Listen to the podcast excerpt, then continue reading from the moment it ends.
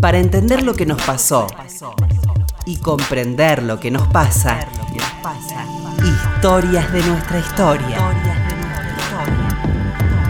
Con Felipe Piña.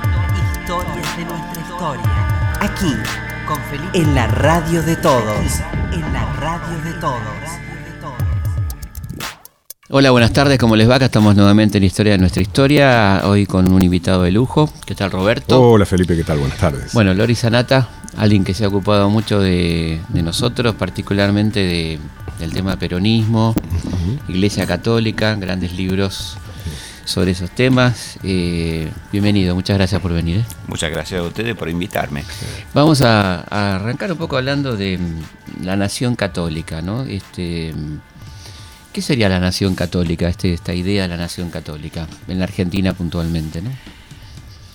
Sí, para expresarlo en extremada síntesis, yo diría esto. Eh, en la Argentina, como en todos los otros países del mundo latino, se vivió como periferia las grandes transformaciones de la modernidad iluminista, ¿no? O sea, las grandes revoluciones del mundo contemporáneo, la revolución constitucional, la revolución nacional y por supuesto la revolución industrial empezaron en el mundo protestante anglosajón. Y todo el mundo latino, tanto en Europa como en América, vivió estas transformaciones como eh, transformaciones que venían de afuera, lo vivió como periferia de un centro.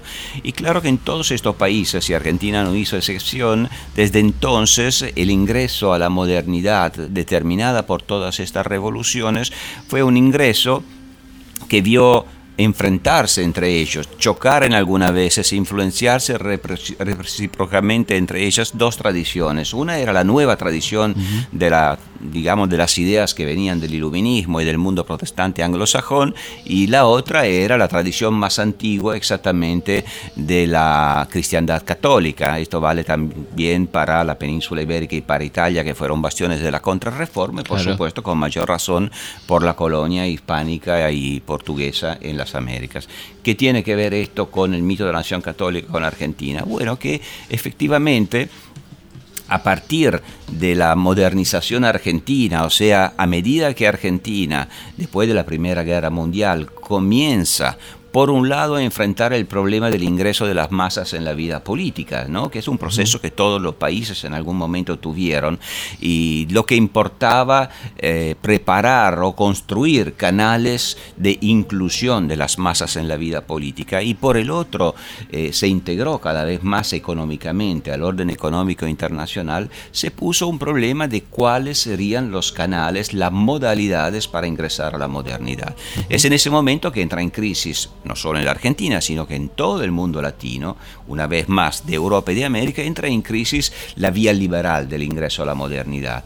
Y entonces eh, son las viejas instituciones que habían sido bastiones del orden corporativo y orgánico tradicional, basado en premisas intelectuales antiluministas y antiliberales, que fortalecieron sus canales de integración eh, de las masas en la vida social, en la vida política y finalmente en el Estado. Esto se ve ya a partir de los años 30 con gran fuerza, con el resurgimiento, un verdadero revival de las instituciones corporativas, un nuevo nacionalismo, digamos, y todo esto confluye finalmente en las bases del peronismo. Entonces, nación católica significa encontrar una identidad y una forma de entrar en la modernidad que no está basada en la tradición iluminista, que más bien la combate en nombre de otra tradición que es más antigua, que es preiluminista y que se refiere a la tradición orgánica y corporativa de la etapa colonial. Eh, esto significa, y significa que Argentina, como Italia, y todas de maneras diferentes. Italia a través del fascismo, la España a través del falangismo y después del franquismo, el salazarismo en Portugal, la revolución mexicana que termina en el PRI en su régimen, el varguismo en eh, Brasil, podríamos hacer muchos ejemplos. Todos estos países del mundo latino entran en realidad en la modernidad a través, a través de canales orgánicos y corporativos y no a través, como Inglaterra, por ejemplo, de la democracia parlamentaria, la separación de los poderes, etc. En Argentina tuvo mucha importancia la iglesia como, como un elemento de combate a las nuevas ideas, ¿no? al, al anarquismo, al socialismo. Ahí tenemos una figura central que es Monseñor de Andrea, ¿no? un tipo realmente importante en esto. ¿no? Sí, de Andrea eh, de Andrea es el que más se recuerda porque de alguna manera fue representante más descollante de una iglesia intelectual, tenía excelente y extraordinaria formación cultural, era un pastor también, tenía elevada espiritual y tenía una elevada sensibilidad social y creó obras sociales de gran importancia se conocen menos y se recuerdan menos en la historia argentina otros personajes que fueron muy influyentes y que yo creo que han tenido mucha importancia y que habría que rescatarlos y cuando hablo de rescatarlos no quiero decir amarlos o apreciarlos, quiero decir conocerlos. Hombres como Gustavo Franceschi, que fue realmente un hombre de una extraordinaria importancia en aquellos años. La iglesia sí, fue muy importante no solamente en combatir las nuevas ideas revolucionarias que venían de Europa. Yo creo que la importancia de la Iglesia y de ahí la fuerza de la nación católica está más por otro lado. O sea, un país como Argentina, que había vivido una inmigración aluvional, como se lo ha llamado muchas veces, y que ningún otro país en el mundo ha tenido, porque ningún otro país ha tenido una migración que haya cambiado tan radicalmente en términos demográficos un país, desarrolla muy pronto en la Argentina eh, una necesidad de identidad.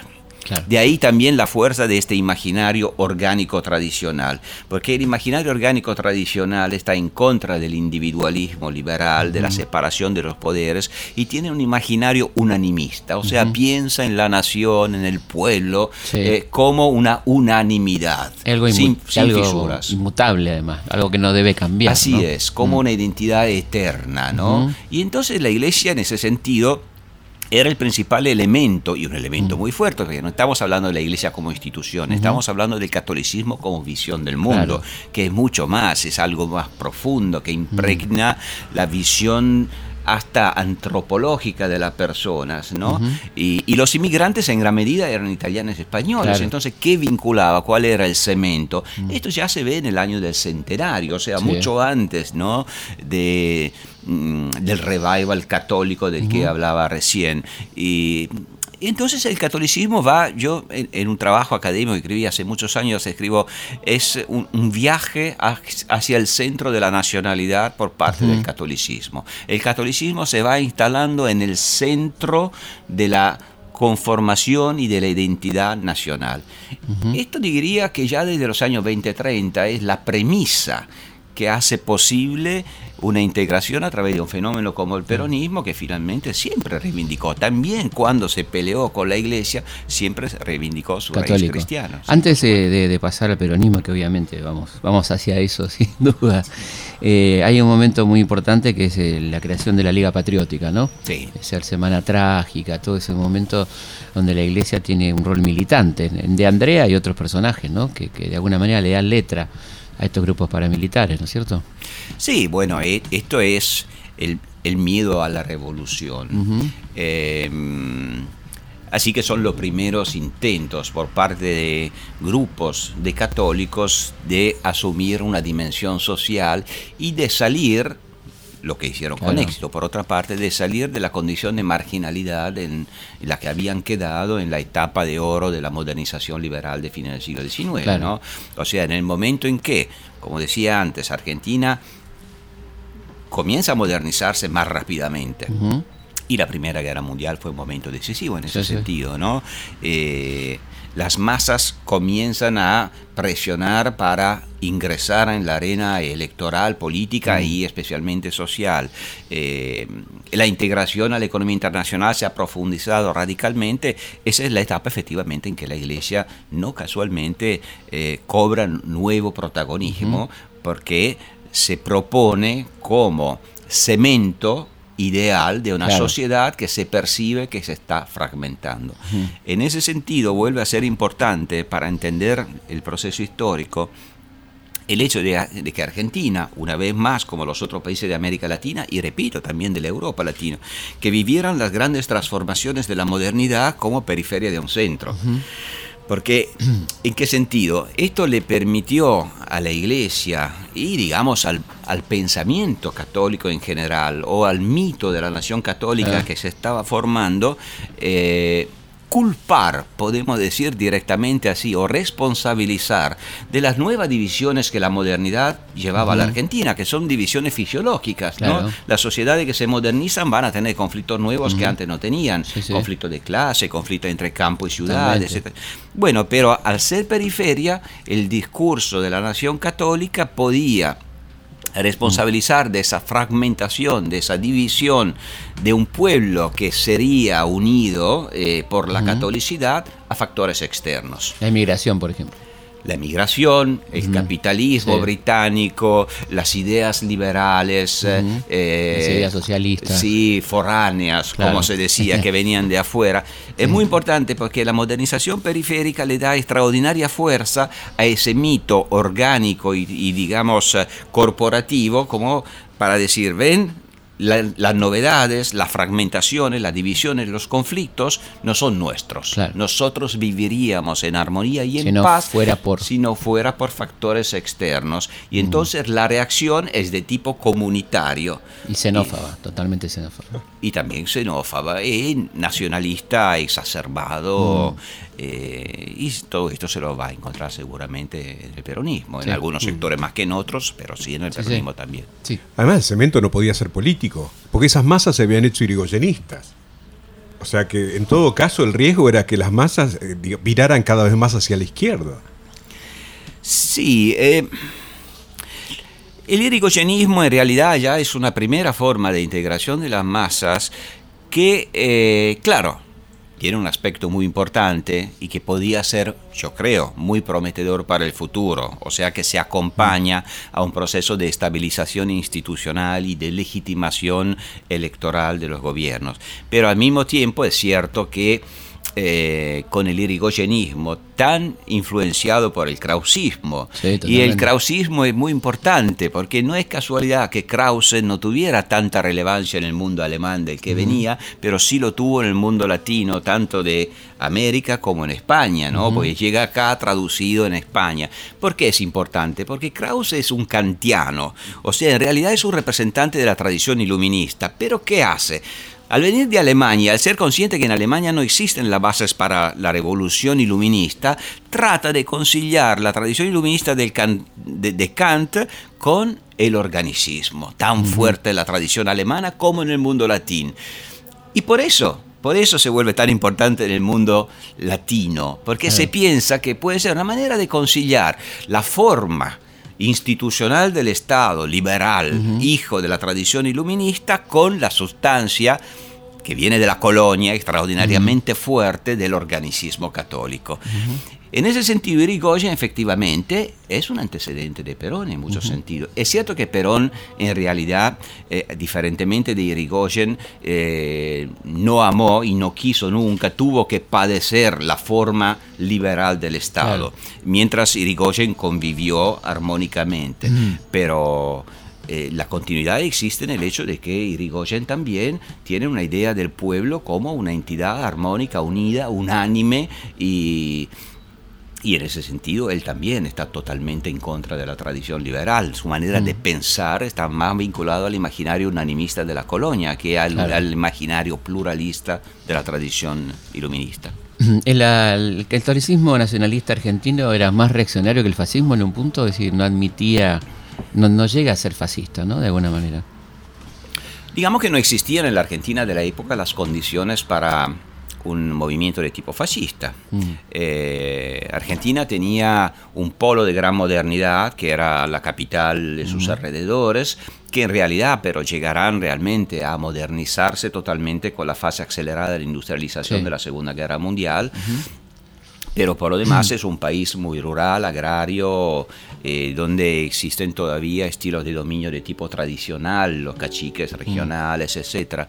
Entonces no es casual que a pesar de que el nacionalismo eh, de los años 20 y 30 ve en el fascismo italiano efectivamente un modelo, porque el fascismo italiano es, esencialmente esto, un país latino importante que entra a la modernidad a través de un movimiento, el fascismo, que fue extraordinariamente popular y que tuvo un extraordinario consenso, que es un movimiento de tipo orgánico corporativo, antiliberal y antiluminista. Así que era un modelo. Pero claro, para los diplomáticos italianos, eh, personajes como Uriburu o como los miembros de la Liga, de la Liga Patriótica no eran fascistas porque eran conservadores tradicionales. La Argentina no daba todavía para un movimiento como el fascismo que se pensaba a sí mismo, y lo era, como un movimiento de modernización la modernización a través del imaginario corporativo, que significaba, bueno, eh, volver a darle unanimidad a la nación. El, fenómeno peronista sigue siendo difícil de, entender, ¿no? Para los extranjeros. ¿Lo sigue siendo hoy? Este, a mí no me resulta tan difícil. Yo creo que, no es tan difícil. No, no hablo de vos, digo en general. Yo sé que vos lo has entendido muy pero digo en general es una, es una apreciación. No, claro que no hay consenso y además es claro que cuando un movimiento eh, dura en el tiempo, entonces cambia. Cambia porque pasa a través de diferentes contextos. Eh, eh, tiene miles de aspectos en su mismo interior, es claro que eh, da para, hablar por toda la vida y se seguirán escribiendo libros, pero yo no pienso que sea imposible entender el, peronismo, más bien yo pienso que el peronismo es un fenómeno único, claro.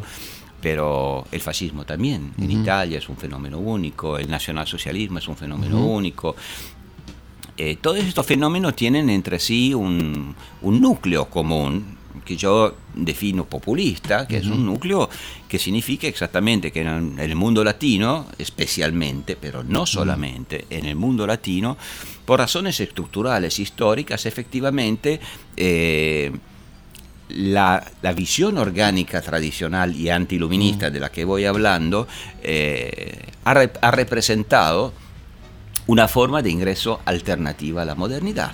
Claro que ha tenido costos. En mi libro no oculto que para mí ha sido una forma de ingreso eh, negativa, que ha tenido costos enormes en la vida de estos países. Pero como historiador, más allá de mis evaluaciones personales, no puedo no entender las razones que hicieron que esto fuera posible.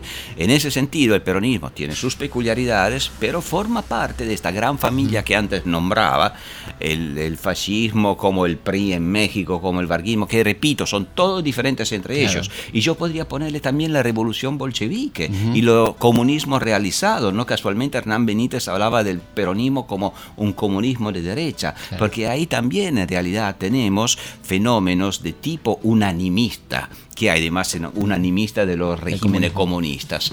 Eh, que son reacciones antiliberales en países que vivieron como periferias las grandes revoluciones de la modernidad. El peronismo está en esa familia, con las peculiaridades argentinas, de un país periférico, con un país que al mismo tiempo tenía, como trato en mi último libro, una misión histórica para cumplir, con la idea que tenía un destino de primado, de liderazgo en el mundo latino, con sus peculiaridades, con su centralidad también del mundo obrero, especialmente en la ciudad, porque en realidad la composición social del peronismo en las provincias era muy tradicional. Eh, pero esta es la familia y me parece muy evidente y hay que leerlo así. Yo creo que se, se comprende muy bien en realidad. ¿Cuál fue el rol de la iglesia en la, formación del peronismo? ¿Qué tanto tuvo que ver la iglesia? Tuvo muchísimo que ver precisamente porque la iglesia era la depositaria de ese imaginario fundamentalmente orgánico y corporativo, o sea, la fuente de la legitimación, de esa idea de que el pueblo es una entidad que eh, conforme a una ley natural. Porque ¿cuál es la gran diferencia en realidad entre eh, la tradición iluminista que nace a partir del siglo XVIII eh, esencialmente, y la vieja tradición orgánica. La vieja tradición orgánica piensa en el orden social como el reflejo de un orden divino, es un orden natural. Inmutable. Inmutable y además corresponde a la naturaleza, de ahí la idea del organismo. En cambio, en la tradición iluminista se comienza a pensar en el orden social como un contrato, un contrato racional, en el centro del cual está el hombre, ¿no? que decide de vez en cuando, negociando, y de ahí el nacimiento de las instituciones eh, del moderno constitucionalismo liberal que tratan de representar un Estado en su pluralidad. En cambio, todo esto no se necesita en la tradición orgánica, porque en la tradición orgánica la idea es que hay una cabeza, que antes era el rey, y ahora es el líder, eh, y es una cabeza que expresa la unidad, la armonía, el equilibrio de un organismo que está naturalmente equilibrado. Entonces la iglesia es la gran depositaria de todo esto. En realidad en la base del nacimiento del peronismo, claro que está la clase obrera, la industrialización, pero la clase obrera en la industrialización se creó en todos lados, no solamente en la Argentina. El mm. problema no es que está la clase obrera, el problema es cómo la clase obrera entra en el orden social y político que se crea. Y también el rol que le da el peronismo a esa clase obrera, ¿no? Bueno, por supuesto, por supuesto, el peronismo la pone en el centro. Claro. O mejor, o mejor, acá entramos en otro, en otro campo, ya entramos en, la, etapa peronista directamente. Eh, Perón en realidad eh, a la clase obrera le reconoce su centralidad, sin duda. Eh, pero al mismo tiempo Perón es un hombre que tiene exactamente esta visión orgánica. Entonces, ¿qué piensa Perón? Tuvo sin duda una muy buena intuición después de 1943, cuando se da cuenta que la Argentina se ha modernizado, que después de la Segunda Guerra Mundial no habrá manera de crear una dictadura de tipo corporativo, porque Estados Unidos han ganado la guerra, porque los ideales iluministas han conquistado espacio y para legitimarse en el orden eh, hemisférico americano tendrá que legitimarse a través de libres elecciones. No hay otra manera, no, no podría ser como había hecho Vargas en el 37 creando el Estado Nuevo. Ya no hay margen para eso. Pero no entiende y en su visión orgánica piensa, la Argentina está desequilibrada, el organismo está desequilibrado. ¿Por qué está desequilibrado? Está desequilibrado porque la clase obrera que ha crecido se ha quedado postergada. Para recrear el equilibrio y la armonía social, hay que emancipar a la clase obrera, porque si no, la clase obrera rompe el organismo volviéndose clasista y revolucionaria. Alianza de clase frente a eh, lucha de clase, ¿no? Sí, hay que llevarlo en equilibrio el organismo. Pues esta es su visión. Por otra parte, era un militar y los militares efectivamente tienen y suelen tener esta visión orgánica que es la misma de su propia institución. Pero atención, porque Perón en realidad ya a comienzos de los años 50, en, segunda, en su segunda presidencia, en base a esta misma visión, llega a la conclusión que la clase obrera ha asumido demasiada autonomía, que en realidad ahora el organismo social está desequilibrado por la parte de la clase obrera, que bajo principalmente la influencia del levitismo en este caso, ha asumido demasiado poder y le está desequilibrando el organismo. Además, Argentina, no lo olvidemos, tenía un montón de recursos en 1945 que ya habían sido agotados en 1949. Argentina estaba en una situación bastante dramática desde el punto de vista económicos, necesitaba créditos, aunque no quería que se llamaran así, no tenía autosuficiencia desde el punto de vista eh, energético, y entonces el mismo Perón que para recrear el equilibrio con el Congreso de la mm, Productividad y todo, dice, ya basta de derrochar, son palabras de Perón, ¿eh? Mm. o sea, él había derrochado en realidad con su política, ¿no? Pero él es consciente. Hemos derrochado para emancipar la clase obrera. Mm. Ahora el equilibrio se ha eh, pasado del, lado de la clase obrera hay que reequilibrarlo de esta Lo que se ve, digamos, en el segundo plan quinquenal, ¿no? De alguna manera. Y el eslogan, producir, producir, producir. Pero era como, yo siempre lo digo, como volver a poner, no sé cómo se dirá en castellano, la pasta dentífrica dentro del, del tubo, ¿no? Porque ya no había manera. Y la productividad era muy baja, el ausentismo muy alto y, y el levitismo seguía manteniendo un grandísimo poder y en gran medida independiente de Perón. Hablemos de esto, de, de los dos peronismos el de Perón y el de Vita. ¿Cuáles son estas diferencias? ¿no? Son enormes, yo creo. Y se podía discutir durante mucho tiempo, pero para simplificarlo lo diría así. Perón, en realidad, como acabamos de decir, era consciente de la centralidad de la clase obrera en su movimiento, sin duda, y eso le daba un perfil de modernidad eh, muy fuerte en los centros urbanos, mucho menos en las provincias. Eh, pero finalmente su visión del mundo era una visión corporativa tradicional.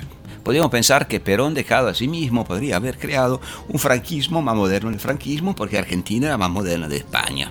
O sea que habría jugado todo el tiempo para reequilibrar el, organismo. Ahora le damos más espacio a la clase obrera, pero después si la clase obrera ha asumido demasiado poder y bloquea y paraliza la producción y el crecimiento productivo mm. del país, habrá que poner en su lugar, disciplinar la clase obrera para darle más espacio a la CGG y digamos a la empresa. Eva no.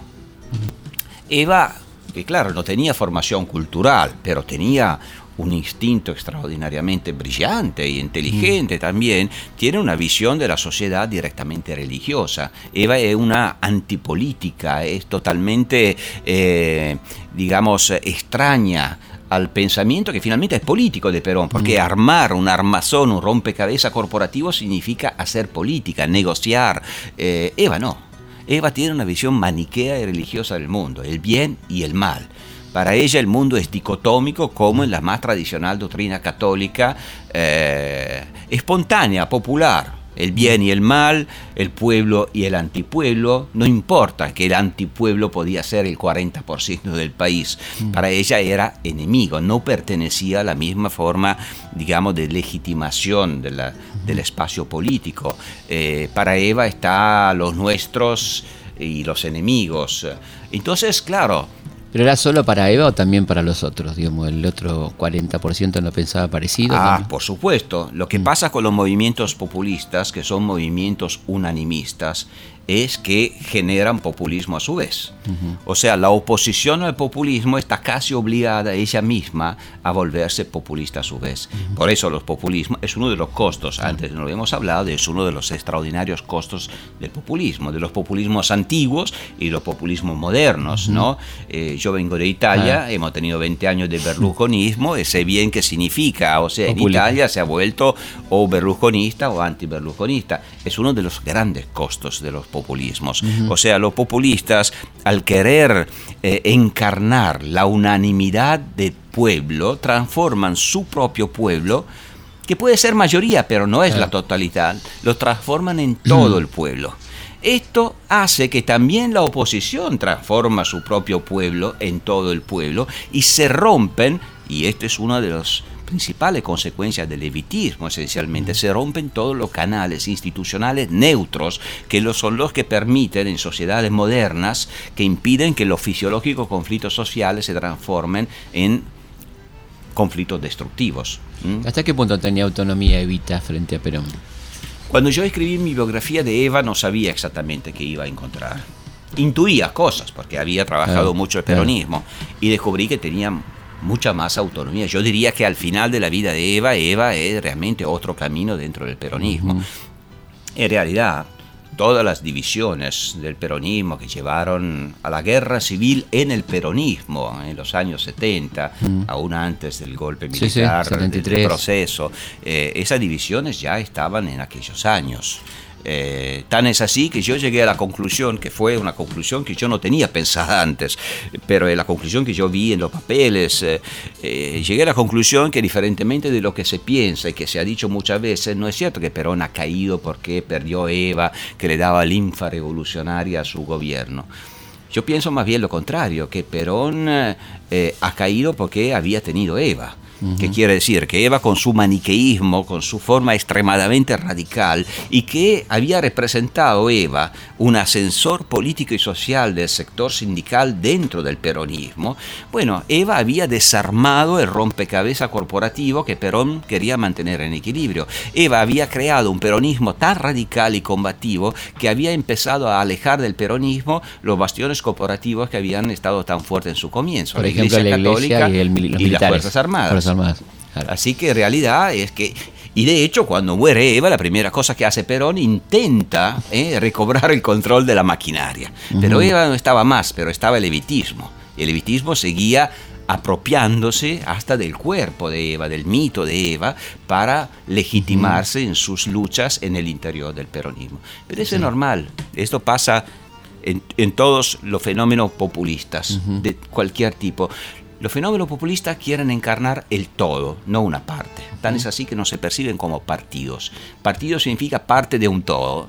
los, movimientos populistas, al ser organicistas, quieren ser todo el organismo.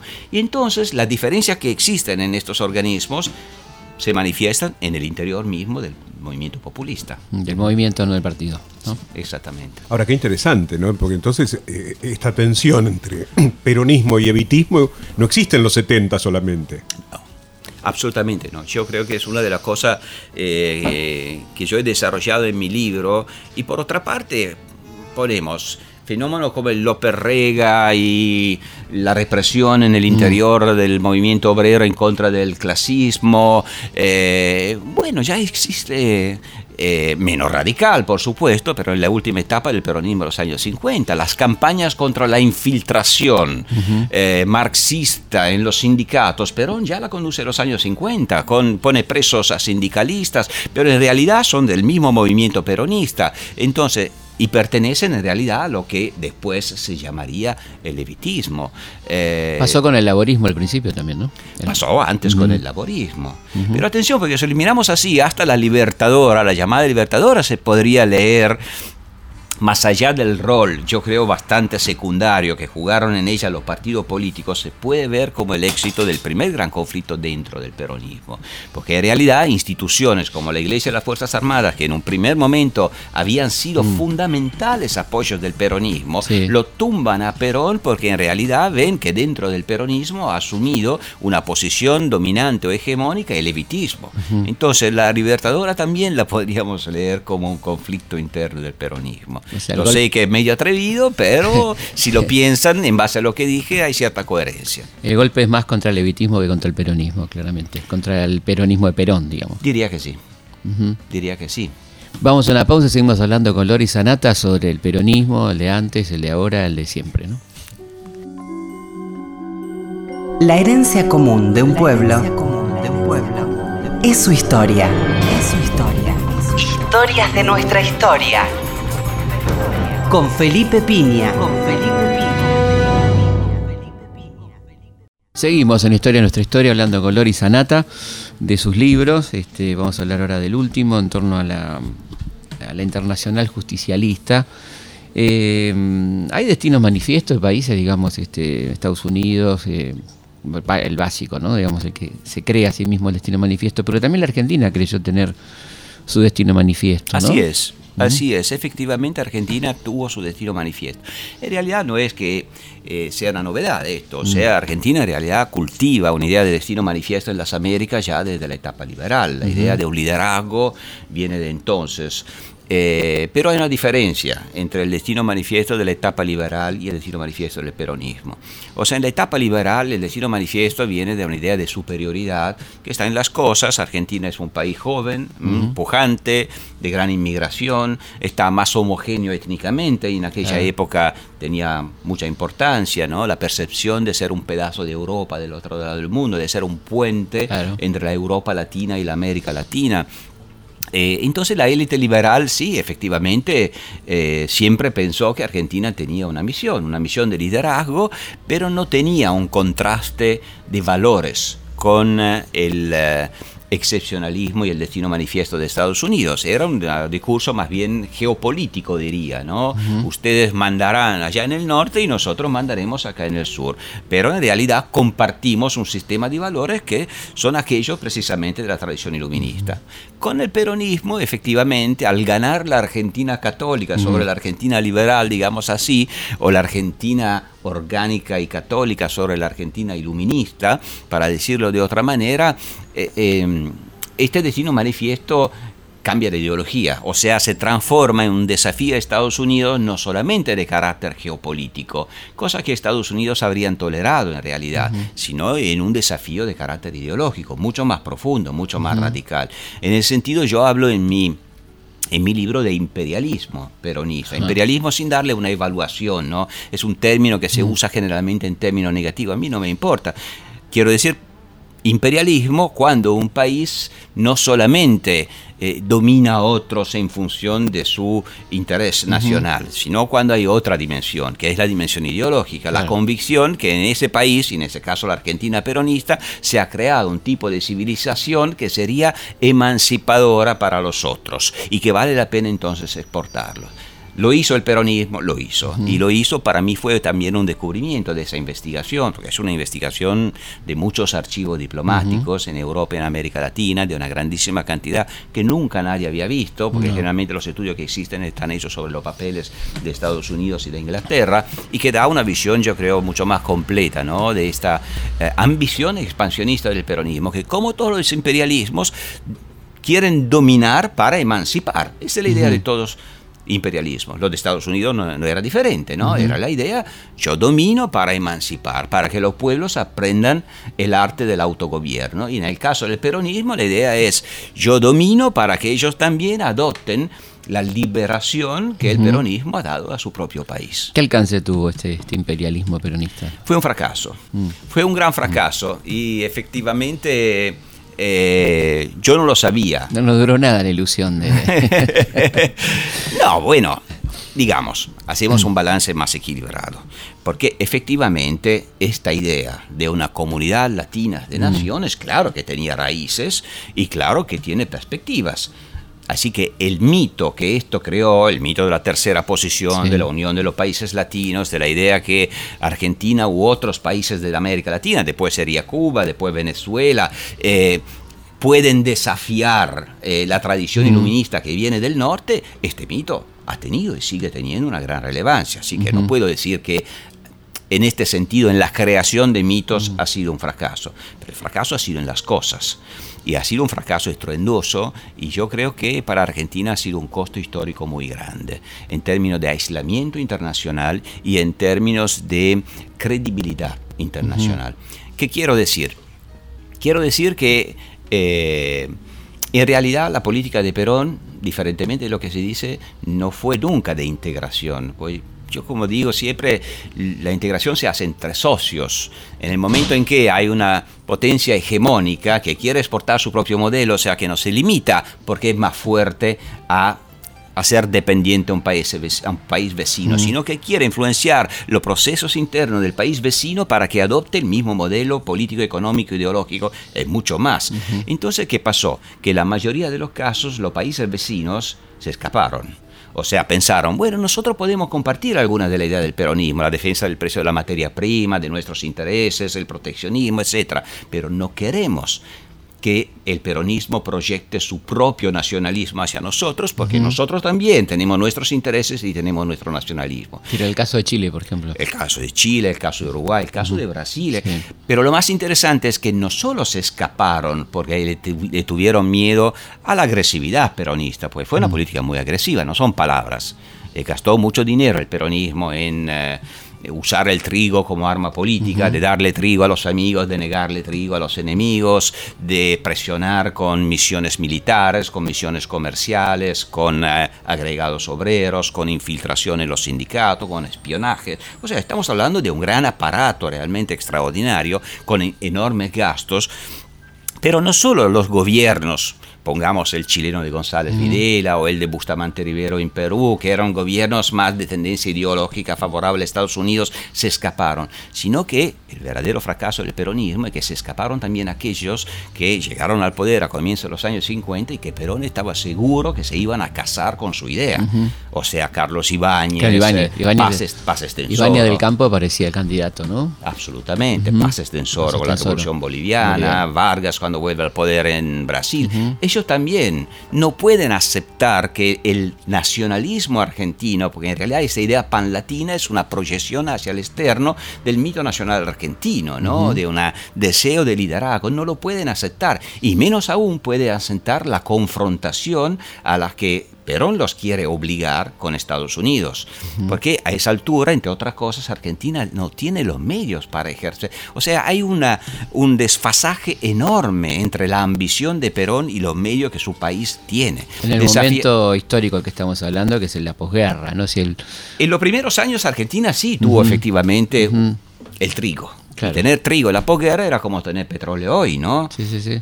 ¿Por qué? Porque no había trigo en el mundo, no se había normalizado el mercado de los granos y Argentina podía fijar precios. Y la política que hizo Miranda, eh, el ministro de Perón, fue una política muy atrevida, eh, casi de bandido, decían los diplomáticos de los países vecinos, porque Argentina podía fijar precios y Miranda fijaba precios muy altos. Después lo bajaba para los países disponibles para aliarse con el peronismo, o sea, un uso muy discrecional. Ahora después, cuando se normaliza el mercado del trigo y los precios bajan, todos los países que se habían sentido chantajeados en los primeros años por el gobierno peronista le dan las espaldas y tienen un deseo de venganza también en contra del peronismo. Cuando teníamos hambre, nos diste el trigo con condiciones de chantaje o con precios muy altos y ahora que tenemos un mercado libre lo vamos a comprar a otro lugar. Así que fue una política muy cortoplacista y es muy típico del peronismo en la política exterior. Para mí fue esto un descubrimiento que me decepcionó mucho de la figura misma de Perón, pues yo no tenía una mala opinión de Perón. Eh, sí del peronismo, si queremos, eso puedo admitirlo, se entiende. Pero Perón yo pensé que dentro de todo no compartía su visión del mundo, pero tenía una visión de estadista. En la política exterior descubrí que no, que se basaba en la viveza criolla, que pensaba de poder engañar a los demás. Y finalmente se engañó a sí mismo. Porque ¿cuál fue el efecto de todo esto? Que se quedó aislado. Todos se iban, se escapaban.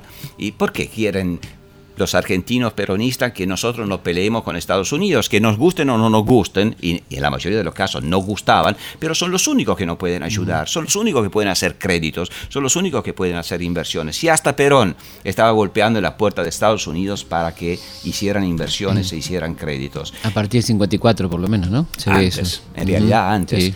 En realidad ya a partir del 49, cuando las reservas están agotadas, el gran problema que comienza ya con Miranda y después cuando cae Miranda con los sucesivos ministros es obtener un préstamo de Estados Unidos. El Exim Bank, ¿no? Sí, pero que no se llame préstamo porque Perón no le puede vender a su propia base la idea que ha pedido un préstamo de Estados Unidos. Es muy contradictorio. Perón es de tener siempre un doble discurso también un poco cínico si queremos, ¿no? Porque en todos sus encuentros con el diplomático norteamericano, Perón le dice, no, yo amo Estados Unidos, quiero cooperar, quiero que vengan. Y los embajadores le contestaban, pero eh, usted ayer habló en la Plaza de Mayo y nos insultó.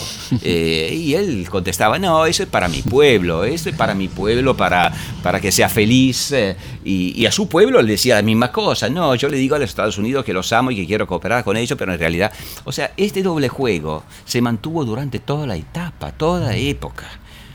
Y entre otras cosas, Perón no entendió que la Guerra Fría se estaba estabilizando. En favor de los Estados Unidos. Sí, o por lo menos no había un espacio para un país que no tenía recursos como mm. Argentina para ejercer un papel de esa ambición. De manera que su política realmente se desinfló. Ni siquiera puedo decir que tuvo un quiebre clamoroso, mm. se desinfló, se quedó mano a mano, solito, y aún antes del conflicto de la iglesia, que lo aisló definitivamente mm. en el mundo todo, aún antes, todo se había desinflado. Había creado Atlas, la Confederación Sindical Latinoamericana. le había costado un montón de dinero, invitaba eh, sindicalistas de toda América Latina a costa del, contribuyente argentino, ¿no? Eh, pero nunca logró echar raíces por esa misma razón, porque todos veían en ella un instrumento en realidad de las ambiciones del peronismo. Se desinfló. Hablamos, pasaste, mencionaste recién el conflicto en la iglesia que cómo se produce ese conflicto con la iglesia y cuánto afecta ¿no? al peronismo ese conflicto con la iglesia. Bueno, en parte ya hemos enfrentado el tema, pues tiene que ver en realidad con la confrontación dentro del peronismo, entre el peronismo de Eva y el peronismo de Perón, yo mm. diría, ¿no? Eh, yo siempre digo que el conflicto entre el peronismo y la iglesia es... Eh, más si lo vemos ahora cuando todos mm. dicen que tenemos un papa peronista, ¿no? Cosa que, que, yo niego, que por lo menos es sí, puede tener sentido, pero que, no, que, también es, muy simplista, ¿no? Claro. Eh, eh, el, hombre, tuvo su paso por, guardia, de hierro, ¿no? Por supuesto, por supuesto, pero si uno mira el clero en los años 60 y 70, aparte de pocas minorías, eran todo el clero era peronista. El problema es que como los peronistas estaba dividido, había un clero... ¿Qué, peronismo, digamos? Sí, estaba vinculado al, eh, yo, no sé, Monseñor Plaza, al, sindicalismo burocrático, etcétera, y los otros estaban, y otros estaban vinculados hasta con Montonero, que tenía capellán, no olvidemos Montonero tenía capellán militar. Esto Adur. Lo dice todo, claramente, padre Adur. Eh, así que el conflicto entre el peronismo y la iglesia fue, yo lo, llamo un conflicto incestuoso, o sea, una un conflicto en familia. No casualmente los conflictos más violentos son los que, pasan en la familia, pero también es un conflicto que finalmente se superó, ¿no? Pero no había en ese conflicto con, bueno, efectivamente, ¿no? Con, con la iglesia incestuoso relativamente, ¿no? Porque en realidad lo que a la iglesia le molesta más es el evitismo, esa parte más, más este, fuera del orgánico tradicional del peronismo, ¿no? Sí, pero yo creo que hay más. por lo menos lo que dice Monseñor Mainville, que es la voz cantante en todo esto, es el peligro del obrerismo, dice él, ¿no? Esa es una parte, sin mm. duda. es Importante. es una parte. Mm. Y, una vez más lo vemos que en realidad es una vez más un conflicto dentro del peronismo, eh, porque en realidad los católicos y la iglesia no eran contra el peronismo, eran eh, contra un peronismo que había tomado o parecía haber tomado una dirección más favorable al levitismo. Pero hay un problema estructural más de fondo que, que, que, tiene que ver con la relación de la Iglesia con los regímenes políticos, que a Perón le costó entender y que no entendió, yo creo. ¿Cuál es el problema de carácter histórico? El problema es que la Iglesia Católica veía en regímenes políticos como el de Perón, regímenes que les convenían a la Iglesia porque harían una política religiosa. O sea, harían una política que le permitiría a la Iglesia conducir eh, con ayuda del Estado su política de evangelización. Como fue la primera etapa, por ejemplo. Como fue la primera etapa, la pero, educación católica pero, pero, pero, ya no estamos antes de la Segunda Guerra Mundial. Antes de la Segunda Guerra Mundial todavía la Iglesia aceptaba eh, sostener regímenes que limitaban su independencia y su autonomía en nombre de la lucha en contra de sus enemigos, que fuera el comunismo, el liberalismo, etc. Después de la Segunda Guerra Mundial, no. Y esto no lo entendió Perón, y por eso Perón se peleó con Pío XII, porque Perón quiso mantener el instituto del patronato, que significaba eh, escoger los obispos, y de hecho durante la etapa peronista no se hicieron nuevos obispos. Eh, ¿Por qué? Porque por un lado la iglesia, acabo de decir, confía en una política religiosa, que es la del primer peronismo, eh, pero quiere conservar a toda costa su independencia. Pues la iglesia se ha dado cuenta, Pío XII primero, que no podía vincularse a ningún régimen específico por católico que fuera ese régimen, porque su vinculación con el fascismo le había costado mucho. Eh, bueno, en cambio Perón piensa que si él representa la nación católica y le da forma secularizada, si él le permite a la clase obrera, que era anticlerical, ingresar a través de un movimiento cristiano en la vida política y social, entonces da por natural que la iglesia le tiene que estar agradecido y que se sacrifique su independencia al apoyo al peronismo. O sea que mientras la iglesia quiere una política religiosa, Perón quiere que la iglesia apoye una religión política, lo que de hecho el peronismo se está transformando, ¿no? Porque manda consejeros en las escuelas donde enseña la doctrina peronista. El peronismo se está transformando en una religión por sí misma. y, ahí viene el choque, pero es la misma naturaleza del choque que tuvo la Iglesia Católica con el fascismo italiano finalmente. ¿eh? La Iglesia Católica lo apoyó al fascismo italiano, pero todas las veces que el fascismo italiano quiso limitar la autonomía de la Iglesia hubo enfrentamiento. Así que la naturaleza del conflicto es esa. Pero la primera cosa que hace Perón en exilio es tratar de sacarse de encima la excomunión para, para volver al poder. Así que en realidad es un conflicto de familia, en fin. Eh, cuando la iglesia eligió, eligió Occidente, el capitalismo, Estados Unidos y el mundo protestante también. No es que eh, presentarse como el campeón del catolicismo cuando la iglesia abría el juego hacia otros sectores, por ahí políticamente valía poco. Este es otro tema que amplía el discurso. Es eh, una excelente observación que hay que matizarla en cierto sentido. O sea, sin duda Perón no entendió, una vez más. Eh, ahora, se entiende, eh, no era difícil para entenderlo, pero no entendió bien cómo cambiaba el mundo con la Guerra Fría.